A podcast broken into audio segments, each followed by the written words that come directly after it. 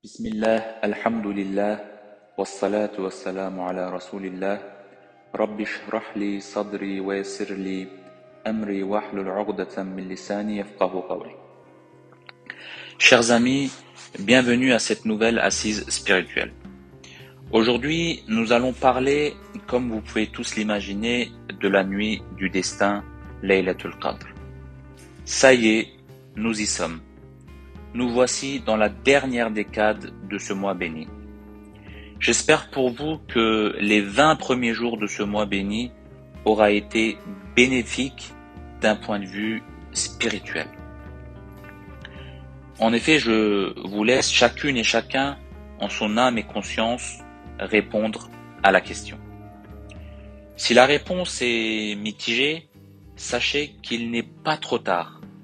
Au contraire, c'est le moment de redoubler d'efforts pour ces quelques jours qui nous restent, car la récompense est énorme. Comme vous le savez tous, Allah Azzawajal a choisi expressément cette nuit pour révéler le Coran à son prophète bien-aimé sallallahu alayhi wa sallam, ce qui confère une importance primordiale à cette nuit. Comme évoqué plus haut, la récompense lors de cette nuit est énorme. Toute adoration faite lors de cette nuit serait meilleure que toute adoration faite durant mille mois, soit 83 années et 4 mois. Allah Azza wa dit dans la sourate Qadr Laylatul Qadr khayrun min alf shahr. Alors, on pourrait se poser la question légitime de savoir quand exactement est la nuit du destin. Chers amis, euh, vous vous doutez bien qu'on n'aura pas de réponse précise à apporter à cette question. Et nous verrons les sagesses qui se cachent derrière le fait qu'Allah Azzawajal a choisi de cacher cette nuit-là. Néanmoins, par la miséricorde d'Allah Azzawajal, nous avons tout de même quelques faisceaux d'indices qui nous permettent de nous rapprocher de cette nuit bénie.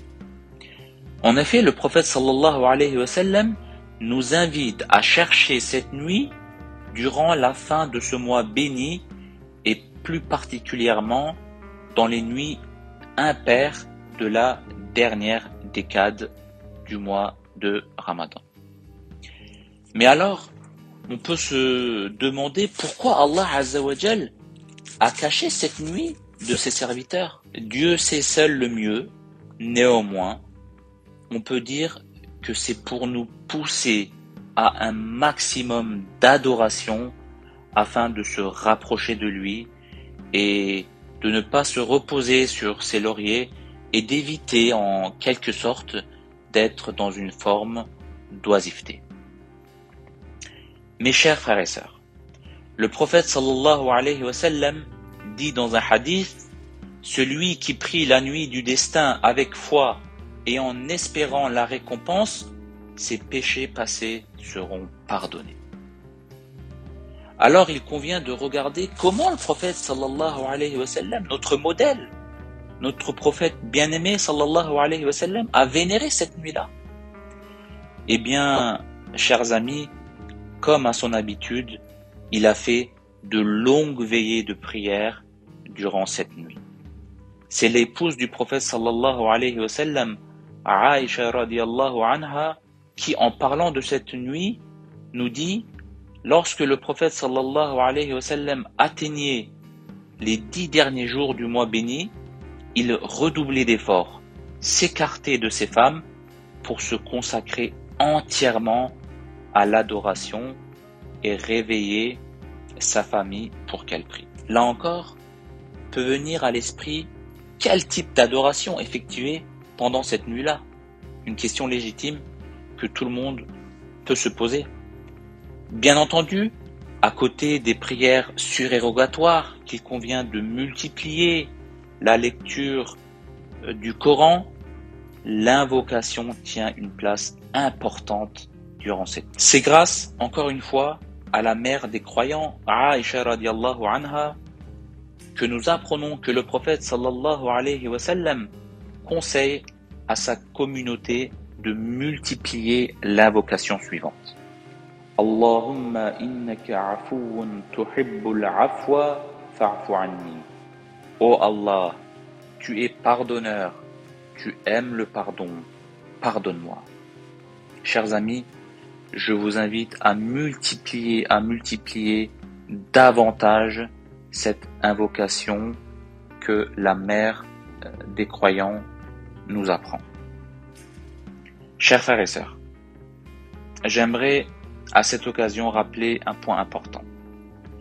Bien qu'il y ait presque un consensus quant à la 27e nuit du Ramadan, il ne serait pas juste de parler avec une quasi-certitude en disant que la nuit du destin tombe forcément la 27e nuit du Ramadan, car cela irait à l'encontre même du choix d'Allah Azzawajal de cacher cette nuit.